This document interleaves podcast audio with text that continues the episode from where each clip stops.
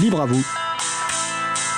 L'émission pour comprendre et agir avec l'April, l'association de promotion et de défense du logiciel libre.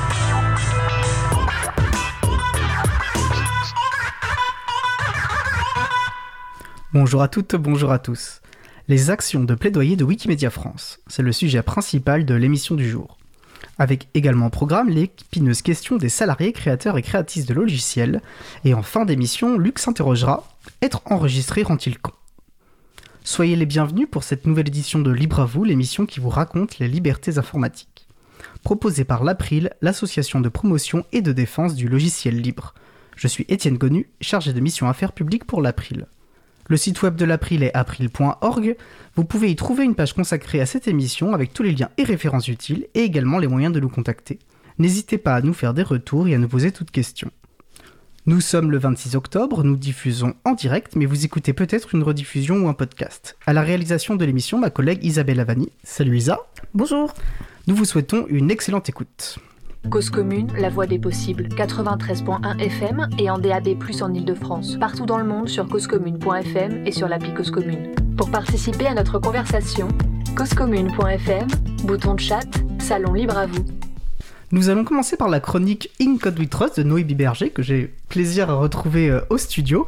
Donc Noémie, tu es avocate au cabinet d'une et tu nous proposes euh, aujourd'hui une chronique intitulée Code du travail et Code de la propriété intellectuelle, on décode les règles. Bonjour Noémie, je te laisse la parole. Bonjour Étienne, bonjour à toutes, bonjour à tous. La chronique de ce jour porte sur les créations logicielles des salariés. C'est un vaste sujet euh, puisqu'effectivement euh, le, salariat euh, eh est lui aussi directement concerné par la création et on, on va s'intéresser ici plus spécifiquement au logiciel. Donc les logiciels sont euh, des œuvres de l'esprit, euh, ils sont définis comme tels dans le code de la propriété intellectuelle, et on va voir au travers de cette chronique que, euh, eh il faut donc considérer le salarié comme soumis au Code du travail, mais aussi, on va le voir, il se voit appliquer un certain nombre de règles du Code de la propriété intellectuelle, et on va essayer ici d'en décoder les règles. Je rappellerai que le salarié, euh, lorsqu'il est créateur, il est lui-même auteur et à ce titre, conformément au Code de la propriété intellectuelle, il va donc avoir euh, des droits qu'on appelle patrimoniaux et des droits qu'on appelle moraux. Les droits patrimoniaux vont être des droits d'exploitation et les droits moraux sont des droits qui euh, sont vraiment attachés euh, à sa personne. Et donc ce qui est intéressant de savoir, c'est que le, le, Code de la propriété intellectuelle prévoit que chaque auteur qui détient ses droits est en principe libre évidemment de les exploiter. Or, euh, ce qu'il faut retenir pour, euh, pour le salariat, c'est qu'il y a une règle qui est assez dérogatoire de ce qu'on connaît dans le Code de la propriété intellectuelle, qui est prévue à l'article L113-9 et qui prévoit que pour les salariés auteurs de logiciels, eh les droits patrimoniaux sont dévolus directement à l'employeur.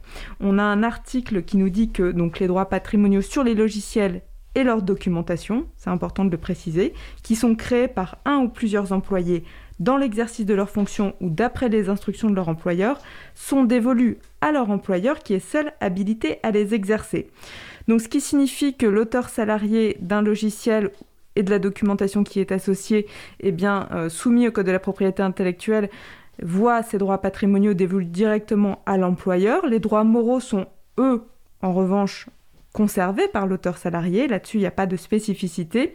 Si ce n'est qu'il faut quand même savoir que si l'auteur salarié va exercer ses droits moraux, il ne peut pas abuser de ses droits et ne pourrait pas, par exemple, essayer de contourner l'exercice des droits patrimoniaux par l'employeur en utilisant ses droits moraux. On a quelques cas dans la jurisprudence où on s'est rendu compte que ce n'était pas euh, que les, juridictions n'étaient pas euh, n'autorisaient pas en fait l'utilisation des droits moraux pour contourner euh, l'interdiction d'utiliser les droits patrimoniaux. En d'autres termes, il faut aussi retenir que s'agissant des salariés, évidemment, ils sont, ce sont ceux qui sont liés à un contrat de travail avec leur employeur. Alors souvent se pose la question en pratique des stagiaires, parce que c'est vrai que dans la majorité des entreprises, on a aussi des stagiaires.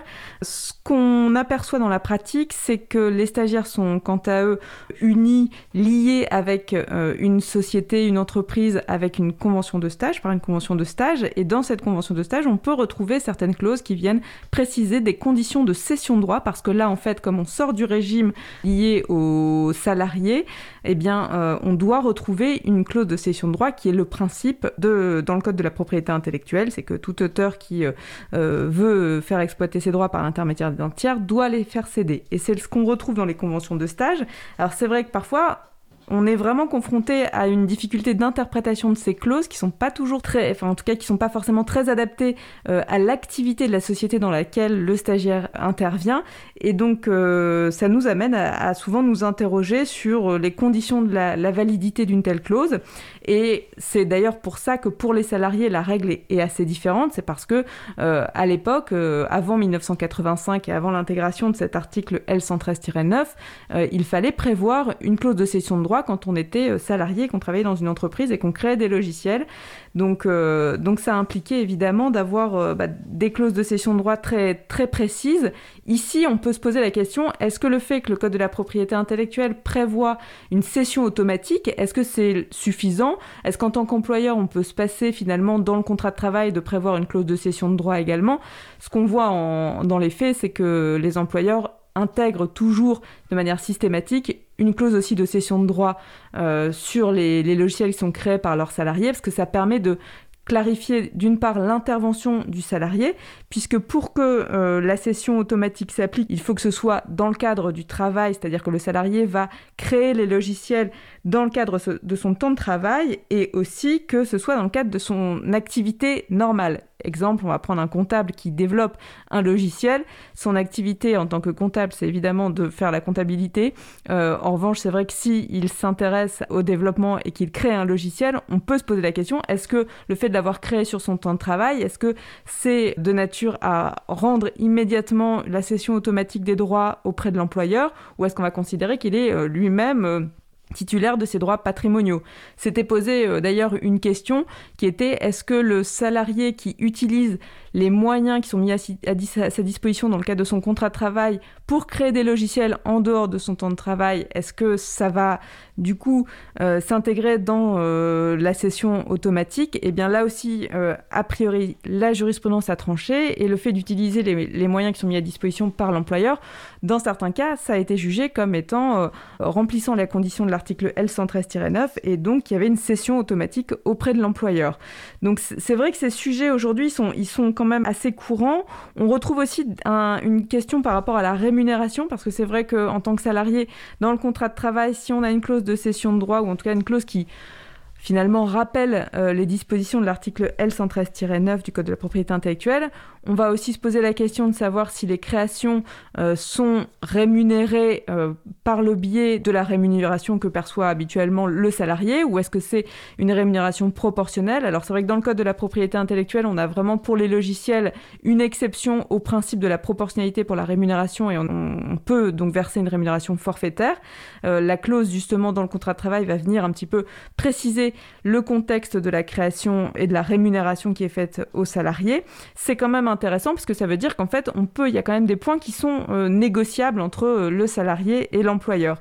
Et se pose aussi alors la question des logiciels libres, puisque en tant que euh, salarié auteur, eh bien, il peut être amené à contribuer au développement de logiciels libres, voire même à utiliser des logiciels libres. Et donc là, on voit dans la pratique, euh, dans, les sociétés où, on va euh, euh, promouvoir les licences libres, les logiciels libres, que ce sont signés entre le, salarié et l'employeur ce qu'on appelle des contributor agreements, qui permettent un petit peu de clarifier les conditions de travail du salarié et comment il va participer aussi aux différents développements se pose aussi la question de savoir qui va pouvoir choisir la licence libre. Et c'est vrai que là, dans la majorité des cas, on voit quand même que c'est l'employeur qui euh, va choisir les modes de distribution. Ce qui est intéressant, c'est que pour les logiciels libres, il y a vraiment la possibilité d'avoir un débat et une discussion pour déterminer d'un commun accord ce qui est finalement la licence qui serait la, plus adaptée. Donc là encore, sur, sur ce type de secteur, on est vraiment sur de la négociation contractuelle. Alors il peut arriver de temps en temps qu'il y ait des différends, évidemment des différents qui portent euh, sur euh, des contestations par rapport justement à ces droits qui sont euh, ceux du salarié qui sont dévolus à l'employeur. Et là, Ce qui est intéressant de noter, c'est que, et c'est un peu une vraie dérogation euh, au Code du travail, c'est qu'en principe, évidemment, toute difficulté qui intervient dans le cadre du contrat de travail est soumise au Conseil de prud'homme, si ce n'est qu'ici, en fait, comme on est sur euh, de la propriété intellectuelle, le Code de la propriété intellectuelle a prévu une dérogation et il prévoit que toutes contestations qui sont euh, fixées, enfin qui sont en lien avec l'article L113-9 seront portées devant le tribunal judiciaire du siège social de l'employeur et donc ce seront des juges qui sont formés à la propriété intellectuelle qui seront amenés à trancher euh, ces questions, ce qui est quand même euh, assez adapté parce que euh, parce que c'est quand même des, sujets qui sont très spécifiques et souvent ces juges-là vont être amenés à la fois à interpréter les articles du code de la propriété intellectuelle, mais également à interpréter aussi eh bien des clauses qu'on peut retrouver dans les contrats de travail, voire même parfois des conventions collectives. Et donc c'est vrai que c'est quand même important d'avoir une, une bonne connaissance euh, du secteur. Et donc voilà pour ces, pour ces sujets qui sont quand même assez, euh, assez courants euh, dans notre activité au quotidien, puisque c'est vrai que on est soit amené à travailler et donc à avoir un contrat de travail, et c'est important de connaître un petit peu bien les droits dont on dispose et qui sont prévus par, par le législateur voilà, j'en aurais terminé de cette chronique et j'étais ravie de vous, de vous retrouver. Bah pareil, merci beaucoup euh, Noémie. Et effectivement, je pense que ton, enfin voilà, donc là, ta chronique sera disponible en podcast d'ici euh, quelques jours et je pense qu'elle pourrait être utile effectivement pour pas mal de salariés qui se posent leur question de quels sont leurs droits. Et intéressant d'ailleurs qu'effectivement le logiciel libre apporte un niveau de réflexion euh, différent et peut-être que le rapport de subordination se joue différemment justement puisque ben, le fait puisque c'est du logiciel libre, les droits patrimoniaux appartiennent à, à personne et à tout le monde en même temps, quelque part. Oui, tout à fait. C'est vrai que c'est un vrai, euh, une vraie discussion. En tout cas, ça, ça crée la discussion et c'est ça qui est aussi intéressant. Euh, c'est une vraie, un vrai parallèle avec la propriété intellectuelle. Super. Bah, merci beaucoup. Je te dis au mois suivant. Avec plaisir. Ça marche. Merci beaucoup, euh, Noémie. Nous allons passer à faire une pause musicale. Nous allons écouter Sacrifice par Ellie Lortomi. On se retrouve dans 3 minutes 30. Je vous souhaite une belle journée à l'écoute de Cause Commune, la voix des possibles.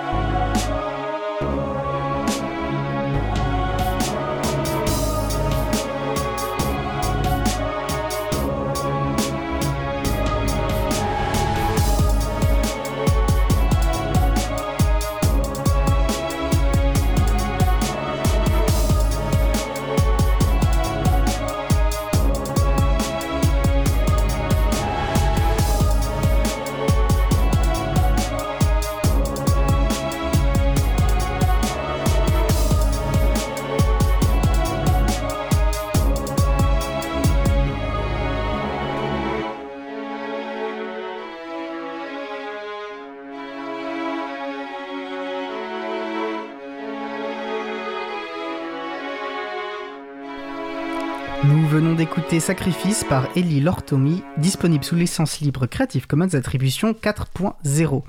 Alors ce morceau fait partie euh, des découvertes de nos amis d'auboutdufil.com qui ont interviewé l'artiste.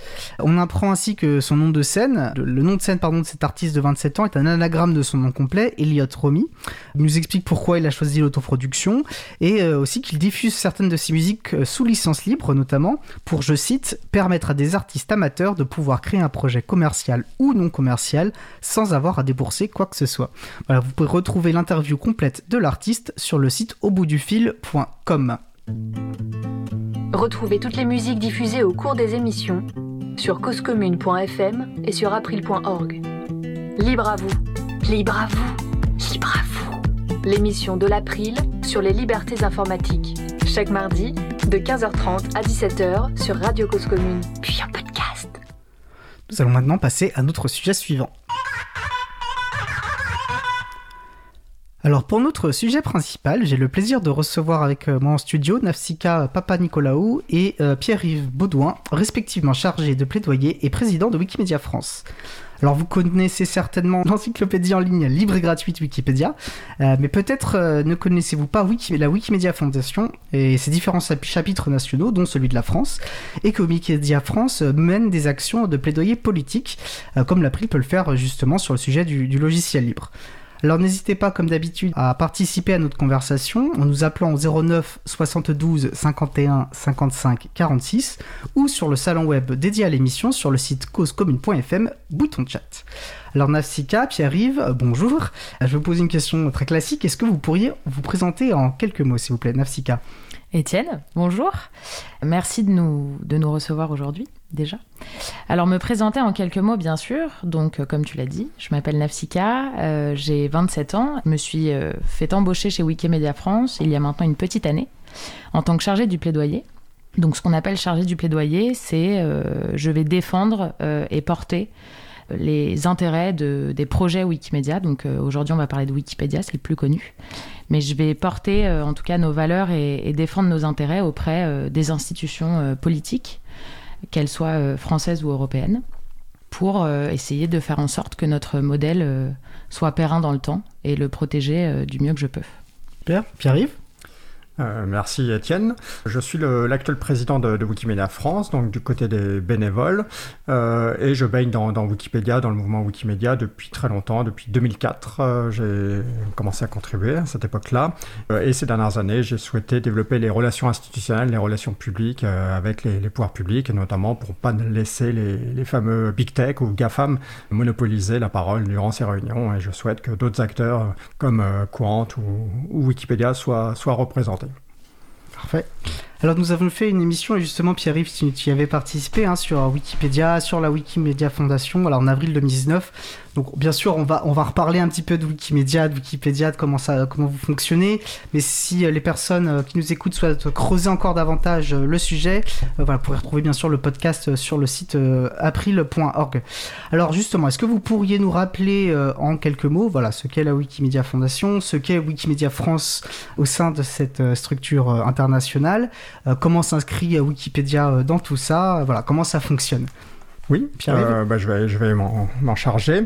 Donc tout d'abord, un, point sur, sur Wikipédia, le site que vous connaissez tous. Euh, contrairement aux autres euh, grands, grands sites web, grandes plateformes, comme on dit chez les, chez les pouvoirs publics, les gens qui rédigent le contenu sont en charge de quasiment tout.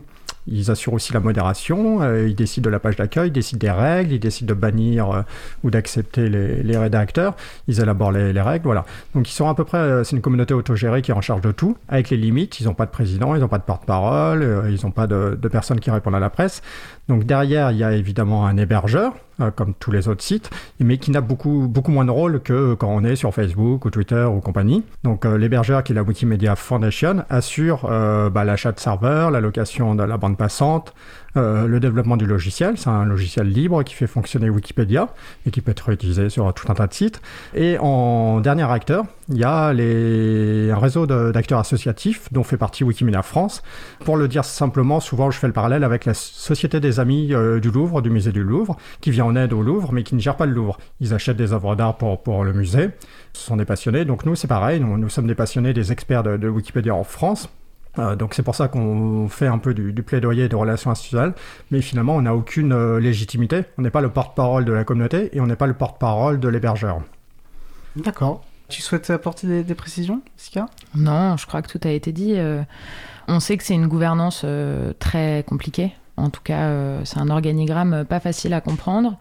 Mais non, euh, Pierre va tout dit. Il y a ces trois acteurs distincts, euh, mais qui se rejoignent quand même euh, pas mal. donc nous, on est là ni pour parler à la place des Wikipédiens français, ni pour parler, enfin francophone, ni pour parler à la place de la fondation. Mais en tout cas, on est un espèce d'intermédiaire où, on connaît plutôt bien le, système, les communautés, la fondation, et de l'autre côté, on connaît aussi bien les pouvoirs publics français, les pouvoirs publics européens. Donc on sait à qui s'adresser au moment où il faut s'adresser. Donc euh, on essaye d'être un peu cet intermédiaire dans cette gouvernance euh, pas très facile. D'accord. Euh, j'ai l'impression que ce qui est important d'une part, c'est peut-être que ce, système donne aussi une indépendance, le fait que ce soit une fondation non lucrative, j'imagine bien, qui porte, qui peut financer, qui héberge, etc. C'est une garantie d'indépendance pour un outil qui est extrêmement important le fait que, et cette, euh, cette indépendance, le fait que vous parliez pas pour Wikipédia, mais Wikipédia et Wikipédia me paraît important, parce que de mémoire sur, et on, va peut-être en parler rapidement, enfin,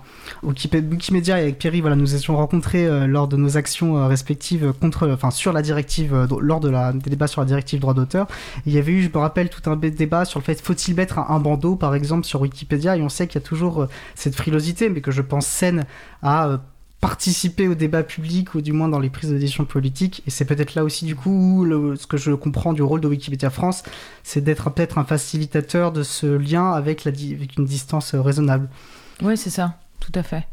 Enfin, Pierre-Yves, je sais pas ce que tu penses, mais euh, moi, en tout cas, le, travail de plaidoyer que je fais, je le ressens un peu comme ça. Je n'ai aucune prétention à dire que je parle pour euh, la Wikipédia en français. Euh, ni pour la fondation, mais pour autant, on essaye de faire en sorte que dans cette gouvernance, tout file le, au mieux, le mieux possible, en tout cas. D'accord. Et en sens inverse, c'est vrai qu'on sert d'intermédiaire entre les pouvoirs publics et la communauté, euh, voire, la fondation qui est l'hébergeur. Les pouvoirs publics, quand ils ont des choses à dire aussi aux modérateurs bénévoles, voilà, nous, on peut relayer leur message. Donc on veut vraiment euh, voilà, ne pas faire la, politique de la, chaise vide. C'est pas parce que la fondation a encore peu de moyens, notamment humains, et n'est pas représentée en France, qu'on ne souhaite pas faire partie de, ces réunions euh, stratégiques des pouvoirs publics français ou de Bruxelles. Alors du coup, j'ai deux questions qui viennent. Alors déjà, peut-être en France, mais en général, euh, on sent bien qu'effectivement, peut-être les pouvoirs publics vont avoir besoin d'une expertise, on va dire, sur ce qu'est Wikipédia, parce que Wikipédia est un, est un objet extrêmement important, notamment euh, dans les, pour les libertés publiques, et donc ils ont besoin aussi, je pense, de votre intermédiation.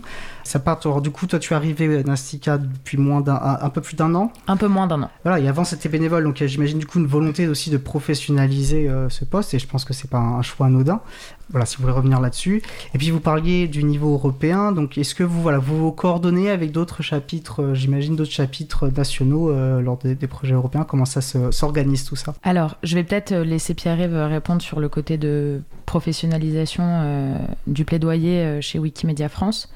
Pour ce qui est, pour ce qui m'intéresse moi et pour ce qui est des relations avec Bruxelles et en règle générale l'Europe effectivement, Wikimedia France euh, a des liens avec. Euh, il y a une petite équipe de Wikimedia à Bruxelles, enfin de Wikimedia, il y a deux salariés à Bruxelles, donc qui gèrent euh, et qui s'occupent et qui font beaucoup de veille sur tous les textes européens et croyez-moi, il y en a, une flopée.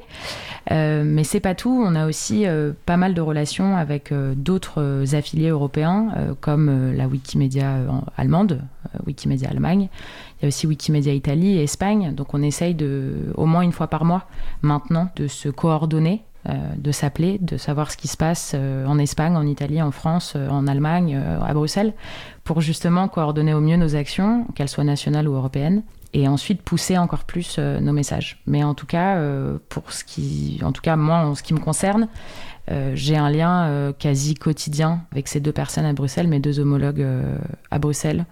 Euh, qui mettent beaucoup justement sur euh, des sujets qu'on verra un peu plus tard euh, au niveau européen, qui se répercutent beaucoup en France.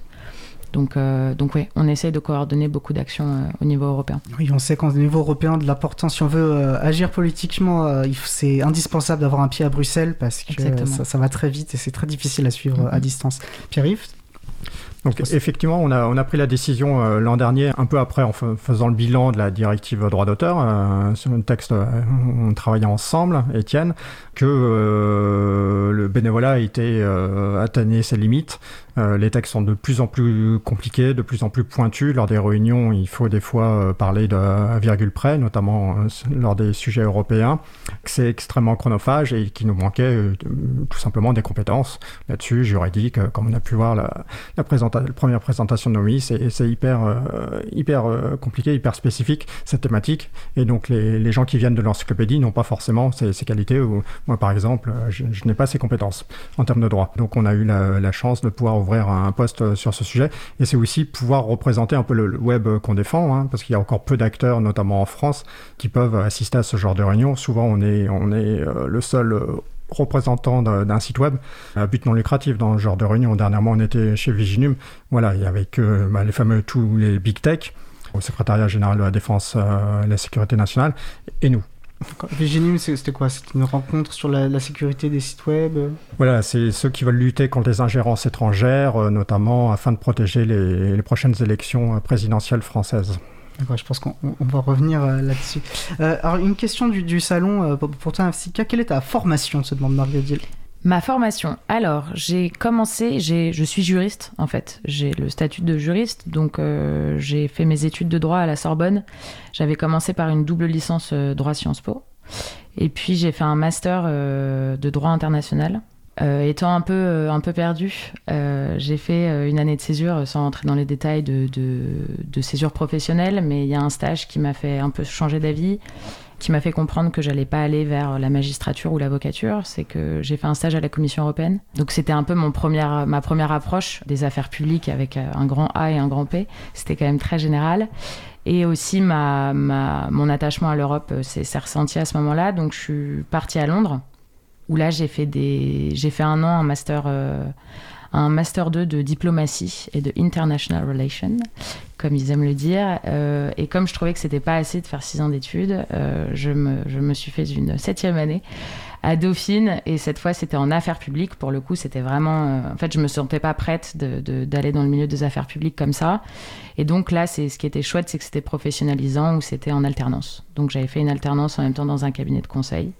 Euh, et, me voilà chez Wikipédia, enfin, Wikimedia, mais du coup j'ai fait un, arrêt, on va dire, au Sénat pendant, pendant six mois en collaboratrice parlementaire avant. Et donc voilà, c'est mon background. Euh, bah, merci beaucoup. Universitaire. intéressant.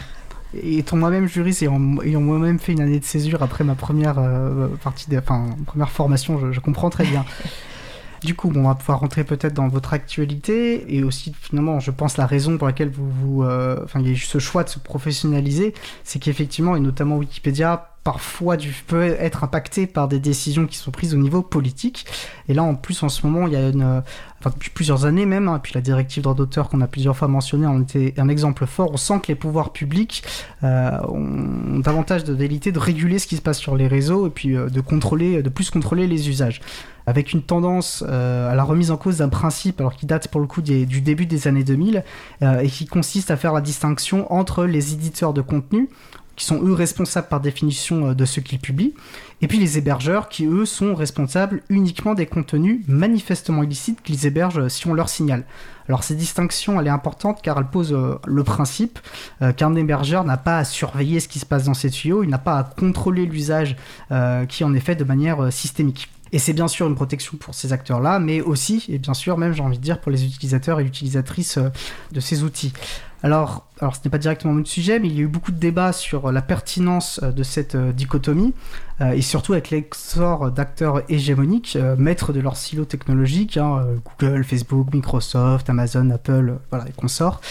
Euh, et donc des forces politiques, euh, il y a des forces politiques en présence qui, alors ça peut être sous le prisme du droit d'auteur, de la lutte contre les propos haineux en ligne, euh, de l'antiterrorisme et ainsi de suite, bah, qui veulent modifier le principe que j'évoquais.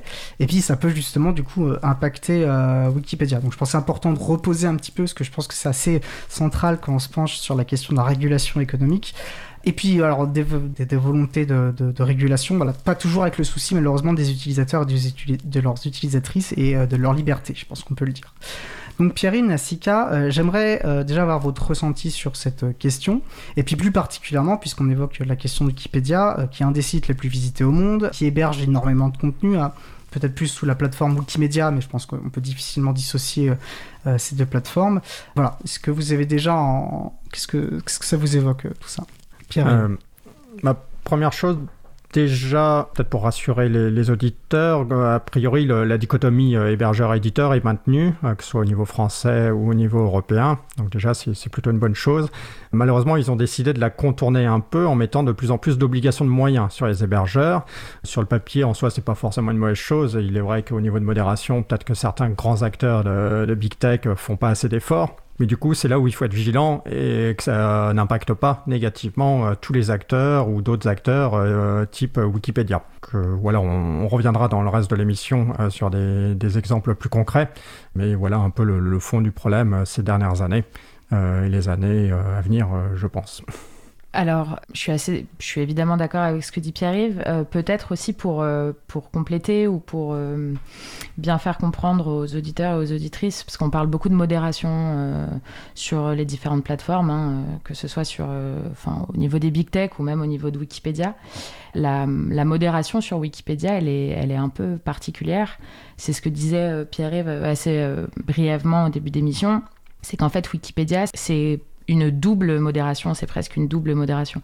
Ou en tout cas, euh, le, but, c'est qu'il y, ait, y ait le moins de contenu qui soit signalé à la fondation. En fait, les, les, communautés bénévoles, les modérateurs, ne vont pas du tout attendre le signalement d'un contenu haineux pour le modérer. Donc c'est ça qui est euh, très vertueux avec cette, euh, en tout cas avec cette méthode et avec ce, modèle-là, c'est que les bénévoles et les patrouilleurs qui sont sur, sur la Wikipédia en français ou en anglais, enfin peu importe, modèrent tout de suite et n'attendent pas que la fondation soit va avoir un signalement pour voir si le contenu était illicite ou pas.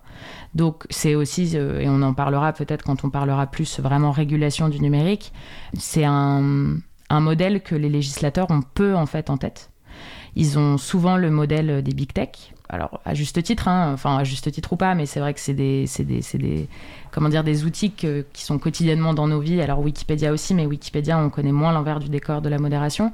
Mais donc ils veulent, ils ont dans leur viseur les big tech et du coup ils oublient quand même euh, les plateformes communautaires et bénévoles. Donc ça, ça peut être le risque dans ce genre de, texte euh, que ce soit français ou européen, c'est de pas bien représenter ces, plateformes-là et à terme de, potentiellement court-circuiter, enfin ça c'est le plus gros risque, mais de court-circuiter ces modèles euh, vertueux qui marchent pour l'instant. Pour l'instant, mais alors ce qui est intéressant, et je trouve que c'est quelque chose qu'on enfin, que je ressentais déjà bon, sur la directive d'auteur, mais qu'on ressent à plein d'autres occasions, c'est vrai que malheureusement, il y a, on fait en fait, et à force de vouloir réguler de la manière dont ils appréhendent le problème, ils font de ces euh, plateformes en fait la, la, norme technique, alors qu'en fait c'est complètement un système qui, enfin, c'est, euh, comment dire, une sorte de mutation, c'est, des, des, monstres, ça n'a pas lieu, ça ne devrait pas être comme ça, alors que Wikipédia est beaucoup plus proche en fait de l'idée originelle du fonctionnement euh, des réseaux d'internet dans une autogestion, on va dire plutôt très rigoureuse hein, par ailleurs on sait que les communautés wikipédiennes sont extrêmement, enfin, protecteurs d'ailleurs de leur, de leur outil et de ce qu'est Wikipédia. Et du coup, on retrouve, on, en revient à normaliser des choses qui devraient au contraire être euh, dénormalisées et au détriment peut-être de systèmes euh, plus vertueux. Donc il y a effectivement bah, des, des, des, volontés au niveau, alors déjà européen et français, on peut le prendre dans l'ordre que vous, que vous le souhaitez, de réguler. On voit qu'en ce moment, donc au niveau européen, il y a le Digital Services Act et le Digital Market Act. Donc là, plutôt sur Digital Services Act, je pense, qui impacte euh, Wikipédia. Puis en France, alors il y a eu toute une flopée effectivement de, lois diverses et éparses, et notamment la, dans les plus récentes, la loi euh, Principe euh, républicain, qui elle aussi va porter des impacts. Alors elle est peut-être plus spécifique hein, sur un type, on va dire, de, enfin une approche plus spécifique, alors que le Digital Services Act se veut plus global en fait. Hein, par laquelle vous souhaiteriez commencer? Alors je me lance. Euh, en fait, les deux, les deux vont ensemble. Dans le sens où le, donc le Digital Services Act, que je vais appeler DSA, pour gagner un peu du temps avec tous ces noms euh, à rallonge, euh, c'est donc un, projet de règlement européen qui est en fait a pour objectif d'être un nouveau cadre de réglementation, notamment donc quand on, quant au contenu haineux, exactement ce que tu disais Étienne, parce que en fait le texte qui régule aujourd'hui en Europe les acteurs du numérique, c'est une directive qui s'appelle la directive e-commerce qui date de 2000. Donc, si vous voulez, en 2000, il n'y avait pas Facebook, il n'y avait pas Twitter, il n'y avait rien. Enfin, il n'y avait même pas Wikipédia qui est né en 2001. Donc, tous ces acteurs sont en fait régulés par un texte qui est apparu alors même qu'il n'existait pas. Donc, nous, on n'arrête pas de saluer c'est une très bonne chose que de moderniser cette directive. Donc ça, c'est au niveau européen, donc c'est le DSA. Au niveau français, donc ce que tu disais, c'est qu'on a eu une loi qui a été votée, hein, d'ailleurs ça y est, euh, elle va être promulguée dans quelques temps, euh, qui s'appelle Principe républicain. En fait, Principe républicain, c'est une pré-transposition du DSA. Donc le DSA étant un texte européen, les débats vont être très longs, ça fait déjà deux ans que ça a commencé. Il faut mettre d'accord 27 pays. Hein. Donc euh, il faut, faut, représenter le, le, faut essayer de se représenter la chose. Ça va pas être mis en vigueur demain, ça va pas rentrer en vigueur demain. Donc en fait, la France a décidé, bon, a été beaucoup critiquée, hein, que ce soit par euh, nous ou d'ailleurs par d'autres euh, États européens, d'avoir fait cavalier seul avec cette logique de surtransposer ou de pré-transposer ce texte. Euh, il ne voulait pas attendre, en fait, n'a pas voulu attendre les débats à l'échelle européenne. Donc, en février dernier, si je vous dis pas de bêtises, les débats sur principe républicain, mais certains l'appellent le French DSA, donc le DSA à la française, ont commencé. Donc nous, nos critiques euh, sur ces deux textes sont globalement les mêmes, même si on a plus critiqué le, projet de loi euh, français. On fait en gros trois, trois grandes critiques. La première critique, et j'en parlais euh, tout à l'heure, c'est le manque de représentation des plateformes communautaires. Donc c'est ce que je disais, le législateur, les législateurs, parce que le législateur européen c'est globalement la même chose, va rédiger sa loi en ayant un seul modèle en tête, euh, un modèle euh, purement réseau social, à but lucratif publicité ciblée, etc., etc. Je vous passe le modèle qu'on connaît très bien. Donc ça, c'est notre première grande critique.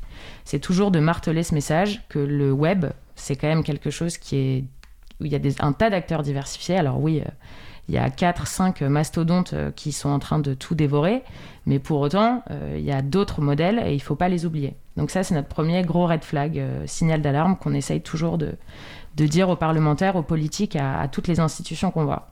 La deuxième grande critique qu'on a, sans rentrer dans l'aspect vraiment techos c'est un peu barbant, c'est que comment on sait si une plateforme rentre ou pas dans le scope de la loi En fait, on enfin on, le législateur a mis en place, moi j'y suis pour rien euh, malheureusement, mais le législateur a mis en place, euh, avec euh, l'aide des politiques, des seuils de visiteurs uniques par mois.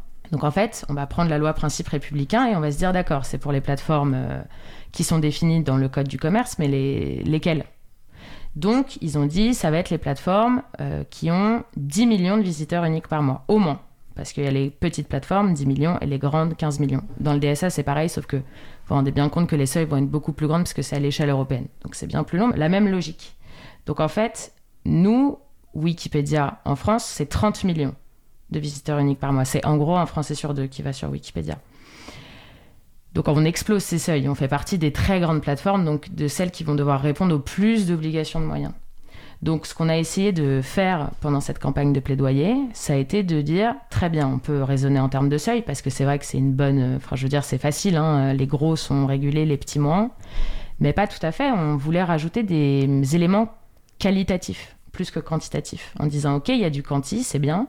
Maintenant il faudrait rajouter du qualitatif, comme euh, un modèle économique, une viralité, par exemple, parce que c'est vrai que Wikipédia, euh, ça n'a pas une viralité euh, incroyable, c'est pas un site de libre expression. Il n'y a même pas de, bouton pour, euh, je sais pas, partager un article rapidement sur un réseau social, sur Twitter par exemple. Donc c'est vrai qu'on s'est vu, on a trouvé ça un peu injuste d'être régulé bien plus que certains autres réseaux sociaux qui sont à la base les mauvais élèves, alors même qu'on n'est pas un danger systémique pour la nation.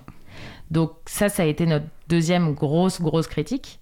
Et la troisième grande critique, et j'arrête de vous embêter, c'est plus au niveau du DSA pour le coup, donc au niveau européen. Ça, alors il y a eu ce, il y avait eu ces débats pendant la loi Avia euh, il y a quelques années. Avia, donc le, dont le but était de, légiférer sur le contenu et qui a été heureusement largement censuré par le Conseil constitutionnel. Exactement. Et donc là, pour le DSA, euh, la présidence slovène a déposé des amendements euh, il y a quelques jours.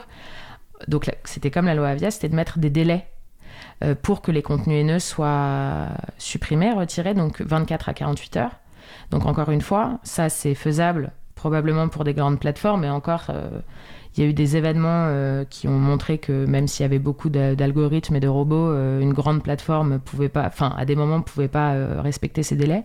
Quand on est dans un modèle de modération bénévole, Comment on fait si euh, c'est un contenu euh, qui est mis la nuit, euh, le week-end, un jour férié? Enfin, ça paraît un peu ridicule, mais c'est vrai que les bénévoles, c'est un temps bénévole. Donc, c'est très compliqué d'imposer un délai quand c'est pas des gens qu'on paye et quand on n'a pas de robots et d'algorithmes. Donc voilà, c'est aussi une critique qu'on fait, c'est attention, c'est encore une fois, ça c'est faisable pour certains acteurs. Nous, c'est ça pour le coup, ça court-circuite complètement le modèle bénévole de modération. Bah, merci, non, c'était extrêmement complet. Je, je voulais pas, je veux pas t'interrompre par contre. Ah non, ça y est, j'ai fini mon, mon tunnel. Bah, non, mais c'est très clair, très complet, très clair. Merci beaucoup. Pierre-Yves, tu, tu souhaites rajouter ou pas? Bah, Peut-être un petit mot. Ce qu'il faut bien comprendre et l'idée qu'on essaie de marteler, c'est euh, bon, Idéalement, nous, on estime qu'il n'y a pas besoin de surréguler Wikipédia. Il y a déjà les règles de base, et voilà, ça suffit. Eux, leur idée, c'est les acteurs qui font pas assez euh, bien le boulot, voilà, il faut leur mettre des obligations, de nouvelles obligations, notamment de moyens et de transparence. Voilà, donc nous, on comprend pas trop ce, ce que Wikipédia vient faire, mais bon, soit on, admet, ils n'ont pas voulu exempter Wikipédia ou les sites à but non lucratif ou les encyclopédies, voilà, on a essayé plusieurs, plusieurs façons de le faire. En France, le législateur euh, refuse, mais du coup, euh, nous, on pointe un peu certains incongruité, on a dit d'accord, vous euh, mettez dans le même sac Wikipédia et les autres, et du coup, bah, Wikipédia est souvent le meilleur acteur sur ces sujets-là, sur la lutte contre la désinformation, la lutte contre les contenus haineux, donc prenez-le comme norme, comme modèle, comme lièvre, et donc appliquez, généralisez les règles de fonctionnement de Wikipédia aux autres, euh, alors qu'ils font plutôt l'inverse, ils sont en train de généraliser plutôt le mode de fonctionnement de Facebook aux autres et voir à Wikipédia. Et donc c'est là où il y a un peu la limite. Je me souviens durant, durant l'ère Trump, il disait les plateformes doivent être plus transparentes, rendre euh, du pouvoir aux internautes. C'est typiquement le mode de fonctionnement de Wikipédia, et donc on leur dit, euh, ne serait-ce, il y, a un problème concret euh, dans la mise en œuvre des lois, la loi séparatisme, donc la loi, c'est le surnom de la loi principe républicain. Il n'y a pas de délai de mise en œuvre de la loi. On leur dit, bah non, un fonctionnement communautaire, ça prend du temps. Nous, on est en train de faire des réformes, par exemple, de mettre en place un code de conduite universel au sein du mouvement Wikimedia. Ça va prendre un à deux ans. C'est comme ça que fonctionne un site communautaire. C'est, euh, ça prend du temps, la, démocratie. Donc c'est là où ils sont un peu coincés, ils ont un double discours. Ils disent qu'il faut que les internautes aient plus de pouvoir, et en même temps il faudrait qu'il euh, suffit d'appuyer sur un bouton. Donc ça veut dire c'est un modèle plutôt pyramidal, vertical, où, il y a un chef euh, qui contrôle toute la plateforme. Oui, et, ça m'évoque quelque chose, je pense, qui est important aussi à avoir en tête, c'est qu'on peut définir effectivement des critères qui se veulent objectifs, mesurables, qui seraient sous l'apparence d'une forme de neutralité politique, mais, on voit bien que ça peut avoir des effets déterminants, structurels, euh, très concrets sur la manière dont on va pouvoir se développer voilà, euh, les plateformes, les modes de fonctionnement Wikipédia, et sur s'il y a certaines obligations, euh, vos pratiques vertueuses peuvent se retrouver mises à mal, et donc ça a des impacts concrets et même techniques finalement. Alors, avant qu'on fasse la pause, puisque tu parlais vraiment de la représentativité, enfin de faire entendre aussi la voix des, des utilisateurs, quel est le, poids politique de Wikipédia, de Wikimedia Comment vous êtes reçu? Voilà, vous allez soulever tous ces red flags, ces, toutes ces alertes. Est-ce que vous êtes entendu? Est-ce que vous vous sentez entendu? Est-ce que vous voilà comment est-ce que voilà Wikipédia a de fait, je pense, une notoriété, un poids symbolique.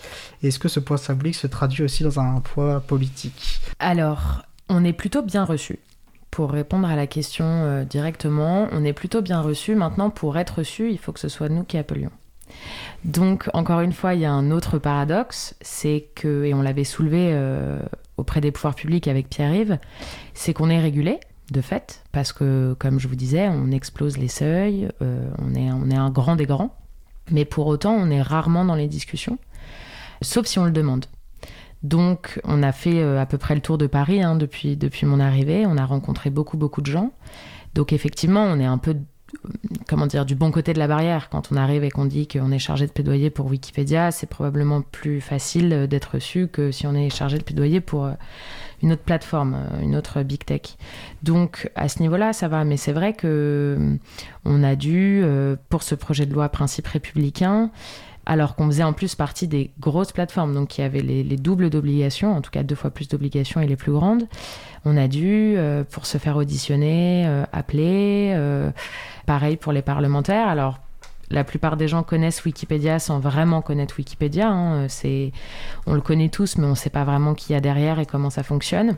Bon, même si on est très bien reçu, in fine, on n'a pas eu gain de cause. Donc, donc on sentait quand même qu'on avait, comme ce que disait Pierre-Yves, demandé une exemption euh, totale, et puis après on essayait de jouer sur autre chose, ça n'a pas marché. Il y avait, on sentait aussi une volonté euh, française, euh, en tout cas du gouvernement français, de, de se montrer en, exemple, en tout cas quand ils ont fait cavalier seul avec, avec cette loi, et ils n'étaient pas prêts à faire des, des, exceptions pour, pour certains acteurs. Donc il y a aussi un gros paradoxe à ce niveau-là qu'on essaye de mettre à mal, mais franchement, c'est pas, c'est pas toujours facile.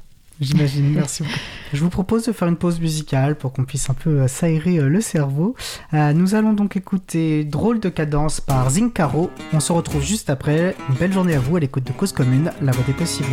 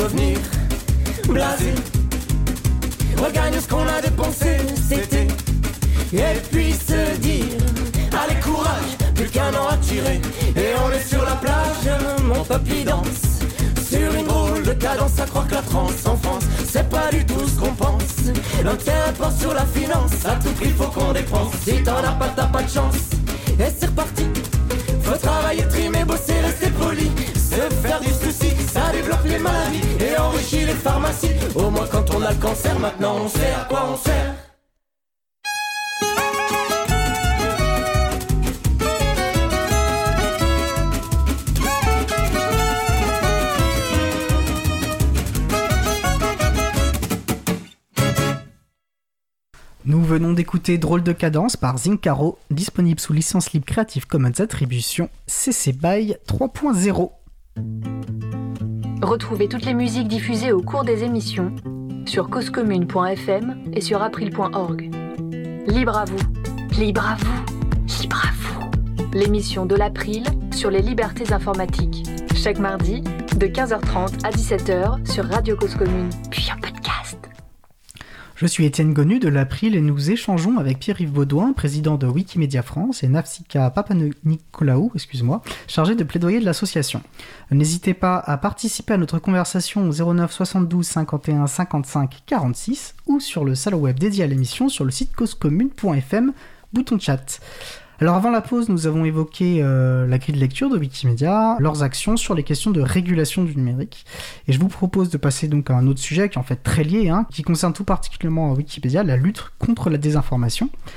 Alors évidemment, avec les élections euh, qui se profilent, hein, puis dans un climat que je ne vais pas prendre la peine de qualifier ici, euh, le contrôle de l'information, la lutte contre la désinformation euh, apparaissent comme des enjeux politiques forts. En tout cas, ils sont beaucoup revendiqués. Alors évidemment, ce n'est pas qu'une question de politique publique ou de rapport de force politique. avant ça, en fait, je pense qu'on peut dire que c'est une question éthique ou politique dans le sens le plus noble du terme. Bah, c'est très important dans une démocratie particulièrement d'avoir accès à une information fiable, de qualité, complète, et puis sans restriction injuste. Et je pense que c'est là qu'intervient tout particulièrement Wikipédia et a un rôle social, à mon sens, très important. Et justement, bah, quelle est votre, analyse de ça? En quoi Wikipédia est-elle une source essentielle euh, de savoir et de connaissance et de diffusion du savoir et de la connaissance? Et comment ça fonctionne de ce point de vue-là? Mais ça dit sur le fonctionnement, vous l'avez déjà pas mal évoqué. Pierre-Yves?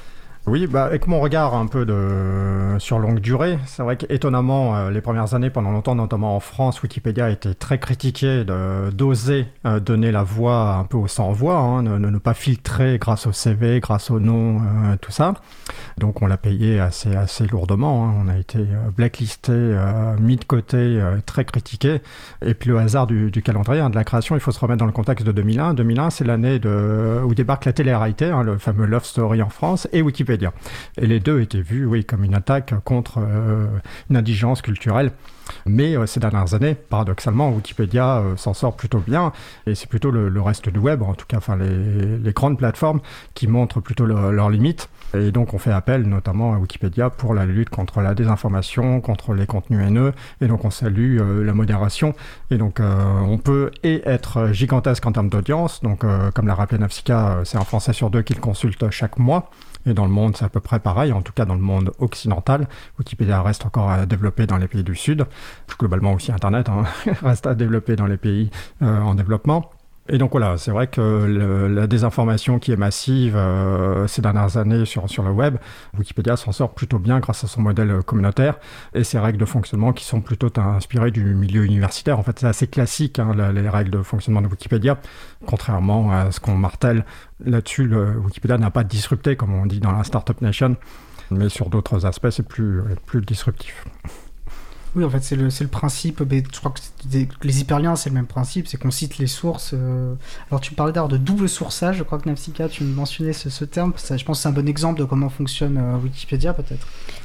Alors, c'est ça. C'est euh, sur Wikipédia. Alors, on, on, dit qu'on peut écrire ce qu'on veut sur Wikipédia. C'est pas tout à fait vrai dans le sens où, quand on veut rédiger un article, il y, y, a des principes et des règles à suivre notamment euh, une neutralité de point de vue. Donc euh, on n'est pas là pour faire euh, la propagande de telle ou telle idée. Il faut aussi que ce soit une source secondaire. Donc ça peut pas être une théorie ou une thèse qui vient de sortir, par exemple. Il faut que. Y a, d'ailleurs pas mal de femmes et d'hommes politiques qui n'ont pas de. Enfin, c'est plutôt des députés en général, si je dis pas de bêtises, qui n'ont pas d'article Wikipédia parce qu'il n'y a pas eu assez d'articles sur eux de sources euh, médiatiques euh, un peu de confiance. Donc, on a déjà eu des questions de pourquoi Madame Intel ou Monsieur Intel n'a pas son article, mais parce que on peut pas faire des articles sur n'importe qui à partir du moment où on n'a pas assez de ressources. médiatiques pour justement sourcer, ça fait beaucoup le mot source, mais bon, c'est un peu ça. donc donc c'est ça, peut pas y avoir des articles sur tout et n'importe quoi. Il faut aussi que techniquement ce soit du contenu encyclopédique. Enfin, il y a quand même pas mal de principes à, suivre. Je crois que j'en oublie un, mais euh, je ne sais plus lequel c'est, ou peut-être que j'en oublie pas. Mais en tout cas, euh, voilà, il y a des, on peut pas écrire n'importe quoi euh, sur n'importe qui quand on veut, sans que effectivement il y a ce qu'on appelle les sources secondaires. Ça peut pas être une source primaire et quelque chose qui, qui est inédit. Ça peut pas être une théorie inédite. Donc ça, c'est très important dans le dans la lutte justement contre la désinformation et les fake news. Et du coup, alors peut-être ça peut être un exemple, euh, mais la question me vient. Donc on sait que c'est un, tu parlais de, fonctionnement autogéré. Je trouve ça fascinant d'ailleurs qu'on rende de l'information accessible. En fait, on n'a pas besoin d'une autorité centrale, peut-être même au contraire. Alors du coup, comment par exemple sont décidés ce qu'est une source fiable? Parce qu'on parle de médias sûrs, de, de référence. J'imagine que ça fait partie des choses qui sont débattues peut-être et qui ne sont pas figées dans le temps sans doute. Oui, tout à fait. Donc là, ce sont les, communautés de euh, contributeurs hein, de, chaque langue. Euh, Wikipédia est divisé par, par, par langue fonctionne par, par langue. Donc la Wikipédia en langue française euh, est amenée à débattre, euh, notamment à, créer euh, ce qu'on appelle un observatoire de, des, sources. C'est là où ils synthétisent un peu les débats qui sont répandus dans toute l'encyclopédie, savoir si un média est réputé fiable ou pas.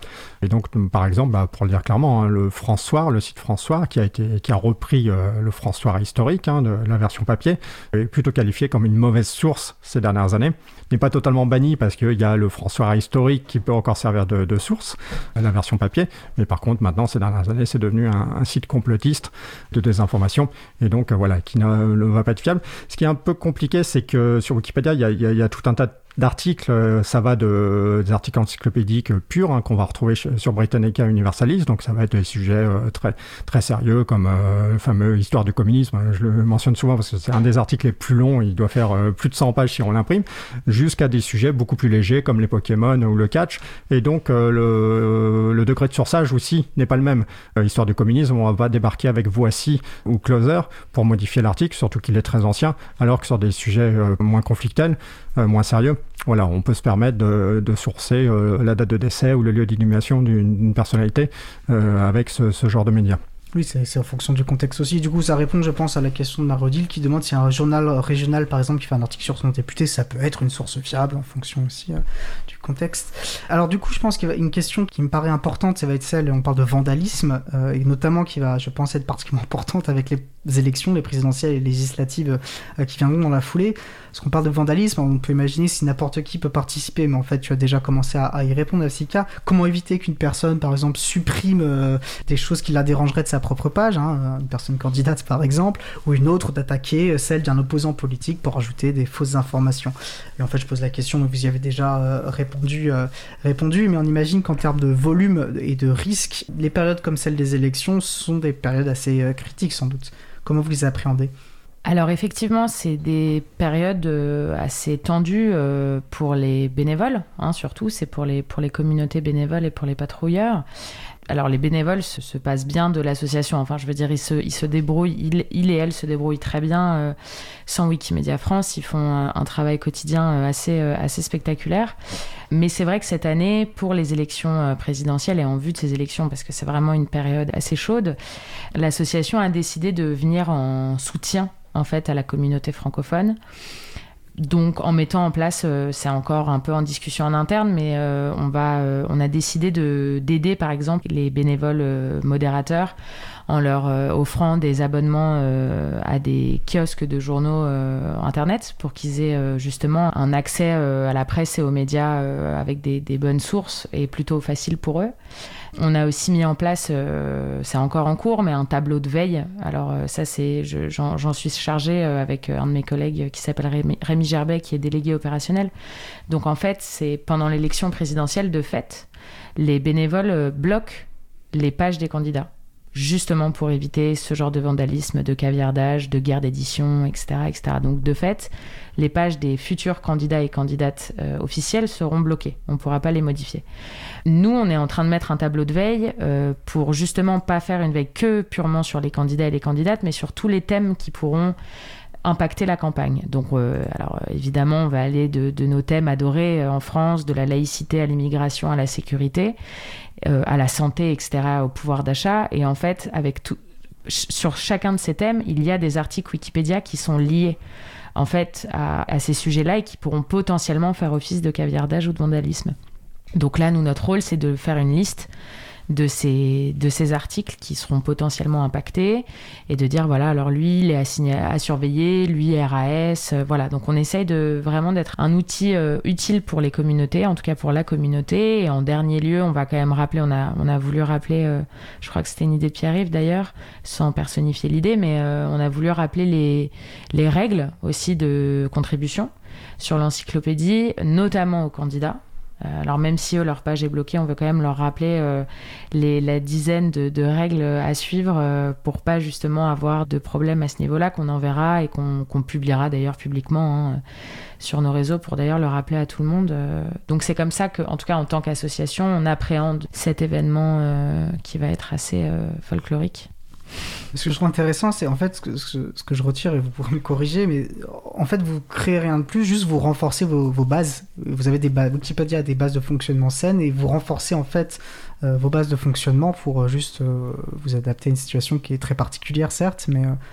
mais en fait, structurellement, vous êtes déjà, déjà Oui, et puis structurellement, c'est vrai que les communautés font déjà un tel travail que, en fait, on rajoute. Enfin, c'est un espèce de bonus, mais même sans ce bonus, ça leur est fait. C'est juste qu'on essaye de faire en sorte de les soulager aussi.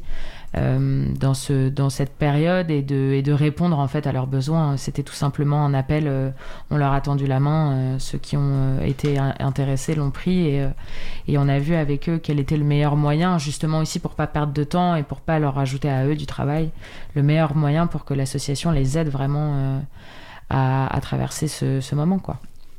Et, du coup, toi, Pierre, en tant que bénévole, comment tu anticipe tout ça Enfin, je sais pas, parce que j'imagine, voilà, ton Wikipédia est précieux pour toi, c'est quelque chose euh, voilà, qui en plus a traversé une partie de ta vie. Comment tu. Bah, il, est vrai que globalement, euh, il n'y a pas besoin de, changer le mode de fonctionnement. On l'a vu durant le Covid, hein, les tout premiers mois de la pandémie, euh, le fameux tout premier confinement de, mars. Contrairement aux autres plateformes euh, qui criaient, qui alertaient sur le, problème de la modération humaine, Facebook et compagnie n'y arrivaient pas et ont dû généraliser les, les robots, Wikipédia a tenu à un moment en plus très stratégique pour la société, hein, où le besoin en information était très prégnant. Hein. Même Wikipédia a vu un pic de trafic en, plus, hein, même si le trafic déjà est très haut.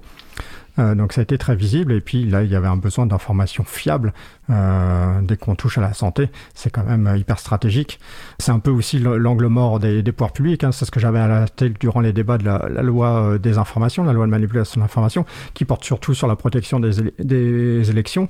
Alors ça c'est un bien aussi essentiel, mais encore plus essentiel j'ai l'impression pour, les, élus.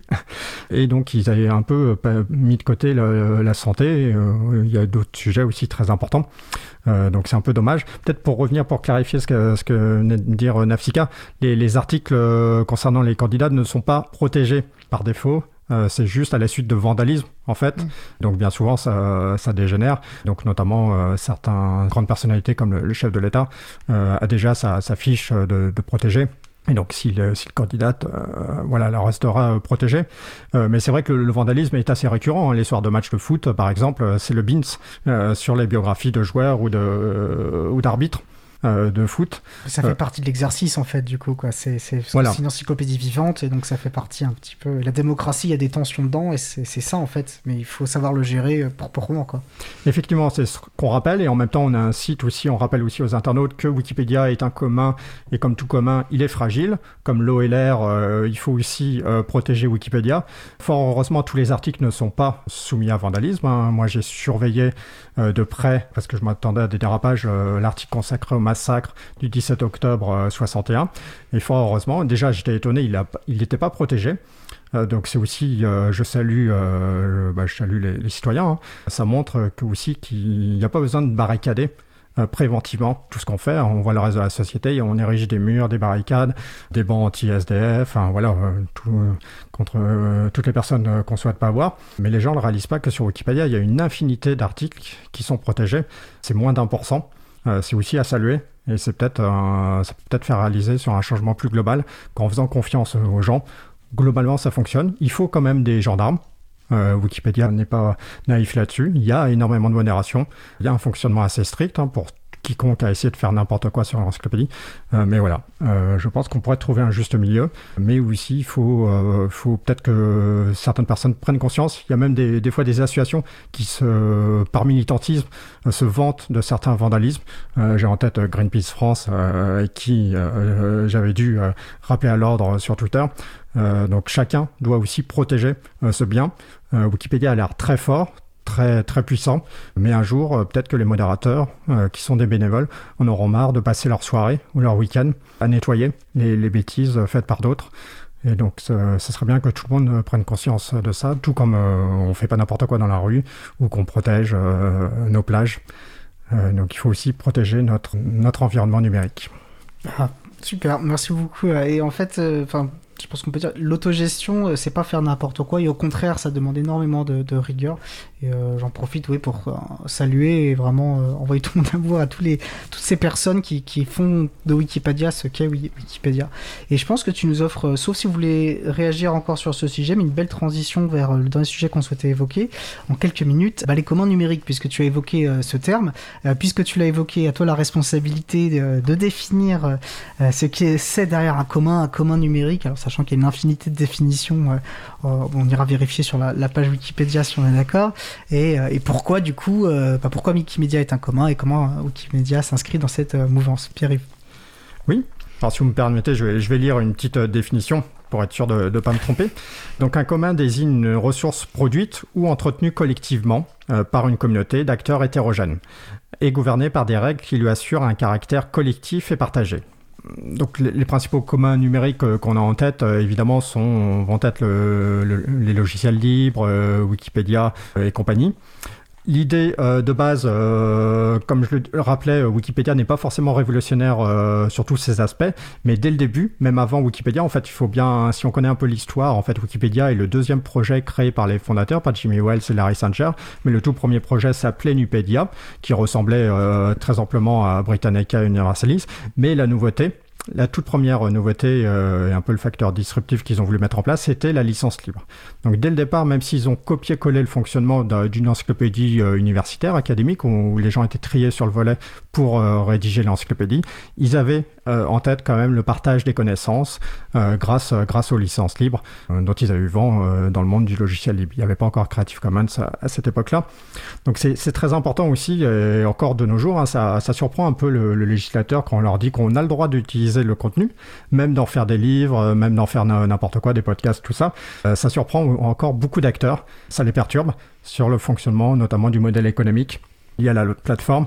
Ils comprennent pas comment ça peut résister alors que tout le monde potentiellement peut concurrencer Wikipédia, peut faire une alternative, mais on l'a vu en 20 ans, ça n'est pas arrivé, ou en tout cas personne n'est arrivé à euh, dépasser Wikipédia, mais ça permet aussi de maintenir une forme de concurrence, même si sur ce sujet de, la connaissance, Wikipédia, par hasard, est devenu un peu hégémonique. Hein. C'est une critique euh, tout à fait pertinente que certains font.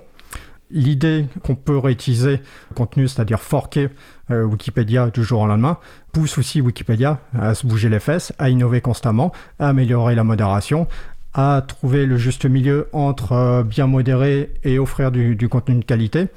Notamment, euh, bah, là on sort un peu du sujet, mais c'est vrai qu'il y a des débats sur la place des, des femmes euh, sur, sur Wikipédia. Ça, ça vient un peu contradiction du mode de fonctionnement euh, du sourçage, donc en fait de refléter la société. Jusqu'à présent, Wikipédia fonctionnait comme ça, disant bah nous on part de, de, de sources admises, mais du coup ces sources admises sont ultra biaisées, euh, et donc c'est pour ça qu'on arrive in fine à ce qui est moins de 20% des biographies consacrées aux femmes sur la Wikipédia francophone, et puis les, autres langues sont, à peu près au même, même niveau.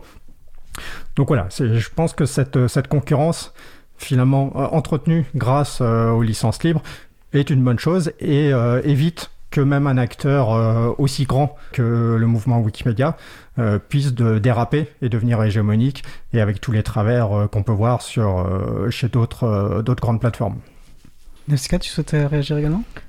Alors peut-être ajouter deux choses sur la notion des communs et plus précisément celle des communs numériques. En fait, les communs numériques ont deux caractéristiques euh, nouvelles. La première, c'est que l'usage de la ressource par les uns ou les unes ne va pas limiter euh, les possibilités d'usage par les autres. Donc en fait, on va dire que c'est une ressource non rivale. Et la deuxième caractéristique, c'est de dire que sa préservation ne va pas passer par la réservation du droit d'usage à une communauté restreinte. Donc on va dire que la ressource est non exclusive. Elle appartient à tout le monde en fait, à personne et à tout le monde. Donc le lien avec Wikipédia, c'est ça, c'est que Wikipédia, en gros, plus va y avoir de contributeurs, plus va y avoir d'informations, plus va y avoir de modération, etc., etc. Et en fait, plus il y a une communauté importante, plus le cercle va être vertueux. Donc c'est pour ça qu'on dit que c'est une ressource non exclusive et non rivale. C'est que plus les gens s'en servent, meilleur en fait est presque le service. Donc euh, ça, je trouvais ça important de, de rajouter ça. Et peut-être de parler, mais peut-être que je te coupe l'herbe sous le pied, des pouvoirs publics. Allons-y. Justement, euh, à ce niveau-là, euh, on voit que les pouvoirs publics parlent de plus en plus de communs numériques, de protéger les communs numériques, etc. C'est devenu un peu quelque chose à la mode. Euh, de... comme on dit. Exactement. C'est ça. Donc nous, en fait, on avait, on avait parlé avec Eric Botorel, qui est un député LREM, La République en marche. Qu'on avait reçu dans, dans Libre à vous pour nous parler de son rapport, un bah, très bon rapport d'ailleurs sur l'ouverture des données. Et alors, on peut penser politiquement ce qu'on veut de lui, mais effectivement, sur ces questions-là, il, fait partie de ces députés qui ont une vraie connaissance des sujets. Bah, ça. Non, en fait, ça part de là, ça part un peu de cette rencontre avec Éric Botorel pour parler justement de ce rapport sur euh, l'état des lieux euh, de la politique euh, de la, de la donnée des codes sources en France. Et justement, il alertait sur la nécessité d'opter pour une politique d'ouverture. Donc, on avait parlé de, tout ça avec lui.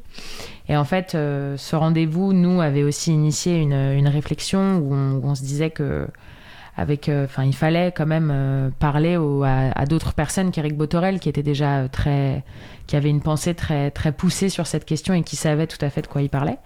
Donc sans critiquer les ministères, on est quand même allé toquer à leur porte pour euh, juste, alors notamment euh, ministère de la transformation euh, publique, donc c'est Amélie de Montchalin, Madame Amélie de Montchalin. Donc on avait, parlé avec deux de ses conseillers justement sur la notion des communs, comment on peut développer les communs notamment au niveau de l'administration. Et donc nous, du côté de Wikimedia France, on avait, rédigé une note, euh, toute un peu basique hein, sur les communs. À la fin, on avait édicté quelques recommandations euh, à destination des agents de l'État. Alors sans entrer dans les détails, euh, on, leur, avait dit que ce, serait très bien de favoriser, par exemple, l'usage pardon, de logiciels libres au sein même de l'administration. on avait d'ailleurs rappelé que la NASA fonctionnait entièrement sous, le, sous logiciel libre, ce qui paraît fou et en même temps pas si fou que ça. On leur avait proposé aussi euh, la participation euh, des agents de l'État au commun numérique, de pouvoir réserver du temps de travail pour euh, justement être contributeurs. Donc on avait fait toute une liste comme ça de recommandations. Aujourd'hui, on ne sait pas trop ce que ça donne. On sait juste que Madame Amélie de Montchalin a publié il y a quelques semaines une espèce de feuille de route. Tous les ministères, effectivement, ont mis en application d'une circulaire du Premier ministre qui était qui est plutôt encourageante. c'est ça, c'est 500 actions, si je dis pas de bêtises, donc ça en mm. fait beaucoup. Quinzaine de ministères. Mm. Wikipédia est beaucoup cité. Euh, évidemment. Enfin, je veux dire, c'est toujours un exemple quand on parle commun. En même temps, c'est bien de le faire bah, aussi. c'est ça. Et donc nous, là, euh, justement, on va essayer de qu'il y ait une espèce de suivi aussi euh, de toutes ces actions euh, qui sont sur ce papier et de voir avec les rédacteurs et, et les ministères qu'est-ce qui est fait concrètement ou qu'est-ce qui va être fait dans les deux trois prochaines années qui sont les délais un peu de cette feuille de route à ce niveau-là. Tout à fait. C'est vrai que l'April suit également ça et on est un peu dans cette situation où ok, alors il y a des annonces intéressantes sur le papier. Bon, ça pourrait être mieux, mais c'est quand même déjà une avancée intéressante et oui. Donc on va voir, on va voir. Il faut être vigilant un petit peu c'est ça. Donc, du coup, j'imagine que Wikimedia va garder un petit peu ce, rôle de vigie euh, sur ces, euh, sur ce sujet aussi. Ok. Alors, je regarde l'heure et ça, il nous reste très peu de temps. Je vous propose euh, une minute chacun, chacune. Voilà, si une idée forte vous voudrez qu'on retire, un sujet que vous n'avez pas évoqué, que vous pousseriez les personnes qui nous écoutent à, aller creuser. Nafsika, puisque tu avais la parole. Alors, tout bêtement, mais c'est très important, c'est comme on rappelait avec euh, Pierre-Yves, euh, Wikimedia France et Wikipédia, alors peu, importe, mais en tout cas, si c'est si des projets que vous avez envie de soutenir, il ne faut pas hésiter. Parce que mine de rien, euh, Wikimedia France, on, vit beaucoup aussi grâce aux dons des uns et des autres, comme Wikipédia. donc c'est vrai qu'on l'oublie souvent, on pense que je sais pas si c'est toi, Étienne, qui le disais tout à l'heure, ou si c'est Pierre-Yves, qu'on a cette image de Wikipédia euh, et de l'association super forte, euh, immense, 30 millions de visiteurs uniques par mois en France. Euh, mais on, est, on est très peu derrière tout ça. Enfin, les communautés, les bénévoles sont, sont, sont quand même pas, pas beaucoup comparé à la à l'immensité de, des articles et les salariés pareil donc si je pense qu'il ne faut pas oublier de dire à des moments aussi que si c'est des projets qui, qui vous tiennent à, cœur pardon, et que vous voulez soutenir, n'hésitez pas à les soutenir. Donc, euh, vous pouvez aller facilement sur le site de Wikimedia France pour faire un don. Faire un don, s'impliquer. Mais même, même un euro, enfin, il n'y a pas de petits dons. Euh, on le rappelle aussi, euh, souvent, il n'y a pas de petits dons. C'est grâce à vous aussi que ces commandes numériques, en tout cas que des projets comme Wikipédia peuvent continuer à voir le jour. et c'est ce que Pierre-Yves disait, ça reste des choses assez fragiles. Donc, ne euh, faut pas hésiter à les, à les soutenir euh, si c'est des, si des choses qui vous plaisent. En tout cas, euh, je parle aux auditeurs et aux auditrices de ne pas hésiter à, nous soutenir. on continuera nos efforts. Le message est passé. Pierre-Yves, un dernier mot? Euh, bah, un petit scoop, c'est un peu hors sujet, mais ça peut intéresser vos, vos auditeurs. la, fondation Wikimedia est en train de déployer des serveurs en France vers la fin de l'année où il y aura peut-être un peu de retard. Hein. le timing est moins, strict que chez les, big tech. Euh, Marseille accueillera le sixième, je crois, ou septième data center, donc ferme de serveurs qui fait fonctionner Wikipédia. Donc les, lecteurs, euh, jusqu'à présent, les lecteurs européens consultent Wikipédia par le biais d'Amsterdam. Euh, je crois que ça sera toujours le cas, mais dans certains cas, ils consulteront aussi Marseille. Marseille desservira l'Europe, le Moyen-Orient et l'Afrique. Techniquement, ça sera des caches parce que le, logiciel est encore assez limité et en, lecture, en fait, les serveurs principaux de data center maître est aux États-Unis, mais là aussi, c'est en train d'être changé et il y aura peut-être à terme, le logiciel permettra d'avoir plusieurs data centers. Euh, donc notamment les, rédacteurs euh, européens consulteront, enfin modifieront peut-être euh, d'ici quelques années peut-être le, data center d'Amsterdam. Ça sera un peu plus rapide pour eux. Paradoxalement, les, les lecteurs jusqu'à présent bénéficient d'une meilleure qualité de service que les contributeurs.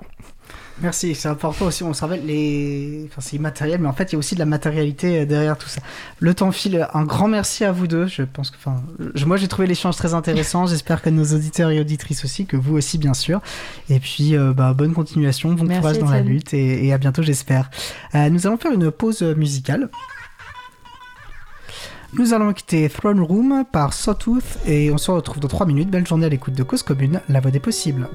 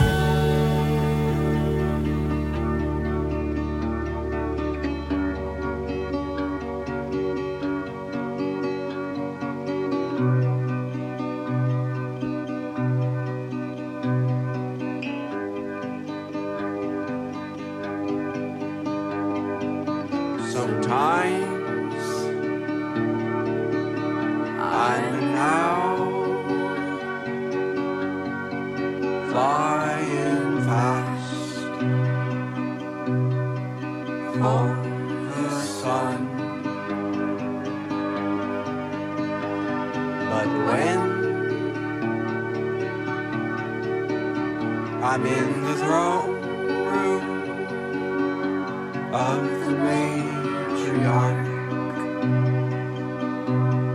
There's all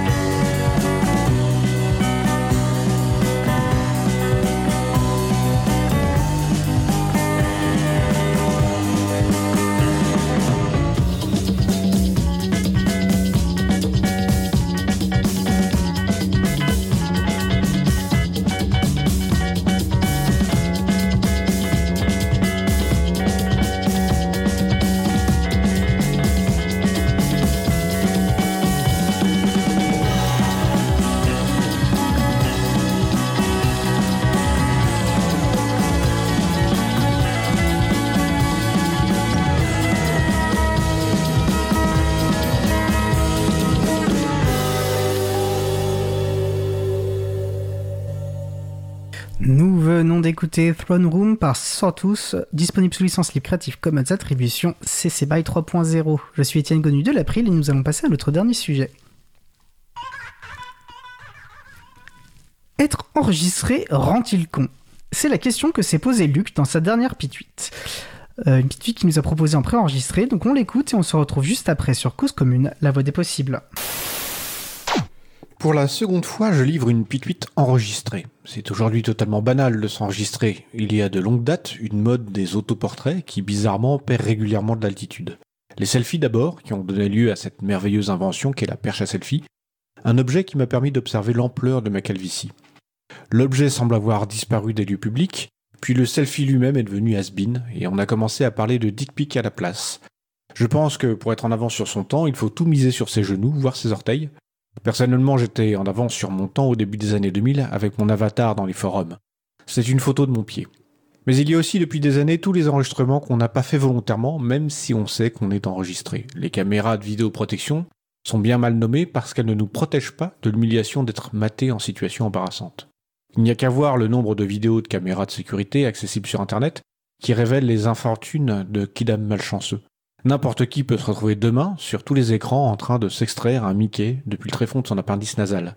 Les agents de sécurité ont un super boulot, leur vie professionnelle est une longue poilade à nos dépens.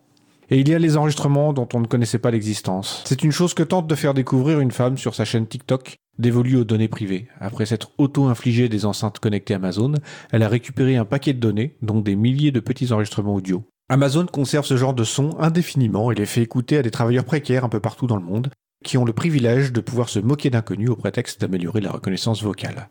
Et il y a Apple, dont une étude récente montre que ses prétentions à la défense des données privées et de ses clients n'excluent pas la collecte de beaucoup d'informations. Même sans enceinte moucharde chez soi, nous restons massivement enregistrés. On le sait, on le déplore, mais au final, nous y sommes tous soumis. Ça me rappelle une vieille lecture. Il y a plus de 100 ans, Max Weber expliquait que les premiers protestants étaient convaincus qu'ils étaient prédestinés. Puisque Dieu était omniscient, il savait déjà comment chacun allait réagir aux épreuves, quels étaient leurs sentiments et leurs pensées. Puisque toute faute, à commencer par la prétention de se croire élu était irrémédiablement inscrite sur son ardoise, la seule échappatoire était d'exceller à la place qui avait été assignée par le grand architecte. Comme les premiers protestants, nous sommes transparents, ce qui paradoxalement nous retire toute possibilité de rester invisibles. Comme eux, nous devrions être paralysés à l'idée que toute faiblesse, tout passage à vide est inscrit sur notre ardoise numérique jusqu'à la fin des temps. La différence, c'est que cette transparence qui nous accable est bien plus tangible qu'un ami imaginaire caché dans le ciel. On a bien mis en place le droit à l'oubli avec l'espoir de contrer l'implacable mémoire d'Internet, mais c'est un droit fondamental à être nul et con qu'il faudrait mettre à la place. Le problème est que la connerie est le carburant des GAFAM, des usines à trolls et du commerce à destination du grand public en général. C'est ce que le témoignage de Frances Hogan devant le Congrès américain a confirmé. Plus de colère, plus de haine, plus de mensonges donnent plus de profit. C'est assez logique, le marketing et la pub cherchent depuis des décennies la décision impulsive et irrationnelle, et l'accès à plus de données permet d'accentuer le mouvement. C'était pas mieux avant, c'était juste moins sophistiqué et moins systématique. Notre stratégie d'adaptation est bien différente de celle des protestants de l'époque. Puisqu'on ne peut plus camoufler notre connerie et qu'elle est favorisée par les grandes puissances cachées dans les nuages, alors autant la revendiquer, l'étaler partout avec fierté et avec l'envie d'en découdre. J'assume est la phrase typique, alors que bien souvent c'est les gens autour du con qui assument les conséquences. Je pense qu'on peut aller plus loin. Je pense que nous devrions l'élever au rang de divinité. Et oui, la connerie est universelle. Ne sommes-nous pas tous le con de quelqu'un d'autre? La connerie est infinie. Einstein avait un doute pour l'univers, mais pas pour l'imbécilité humaine. La connerie est omnipotente. Euh, les cons, ça ose tout. Et puis, il est si difficile de faire collaborer des gens alors qu'un con seul peut si facilement tout faire péter. Embrassons donc ce stade ultime de la mystique et prosternons-nous devant notre maître à tous. Ainsi l'humanité sera enfin unie sous une même bannière. Je ne doute pas qu'un schisme apparaîtra bien rapidement, ce qui serait très con et renforcerait la pertinence de notre nouvelle foi. C'est implacable. Merci à Luc pour cette nouvelle tweet que j'ai personnellement trouvé extrêmement euh, intéressante et d'utilité euh, publique. Voilà, maintenant nous pourrons chacun son avis sur euh, être enregistré rend-il con. Alors faute de temps, nous allons pas faire d'annonce mais de fin d'émission, mais, mais, je vous invite à retrouver comme d'habitude les événements près de chez vous ainsi que les associations locales du logiciel libre sur l'agenda du libre.org org, une ressource inestimable. Alors notre émission effectivement se termine et je remercie les personnes qui ont participé. Euh, Noémie Berger, Nafsika Papa Nicolaou, Pierre-Yves Baudouin, l'incroyable Luc. Manettes de la régie aujourd'hui, ma collègue Isabella Vanni. Merci également à l'équipe qui s'occupe de la post-production des podcasts. Samuel Aubert, Elodie Daniel Giraudon, Languin, bénévole à l'April, ainsi qu'Olivier Gréco, le directeur d'antenne de la radio. Merci aussi à Quentin Gibaud, bénévole à l'April, qui découpera le podcast complet en podcast individuel par sujet. Vous retrouvez sur notre site web april.org toutes les références utiles ainsi que sur le site de la radio causecommune.fm. N'hésitez pas à nous faire des retours pour indiquer ce qui vous a plu mais aussi les points d'amélioration. Vous pouvez également nous poser toutes questions et nous y répondrons directement ou lors d'une prochaine émission. Toute remarque et question bienvenue. Nous vous remercions d'avoir écouté l'émission. Si vous avez aimé cette émission, n'hésitez pas à en parler le plus possible autour de vous et à faire connaître également la radio Cause Commune, la voix des possibles. La prochaine émission aura lieu en direct, mardi 2 novembre 2021 à 15h30. Nous travaillons encore sur le sujet principal. Nous vous souhaitons de passer une belle fin de journée. On se retrouve en direct le 2 novembre et d'ici là, portez-vous bien.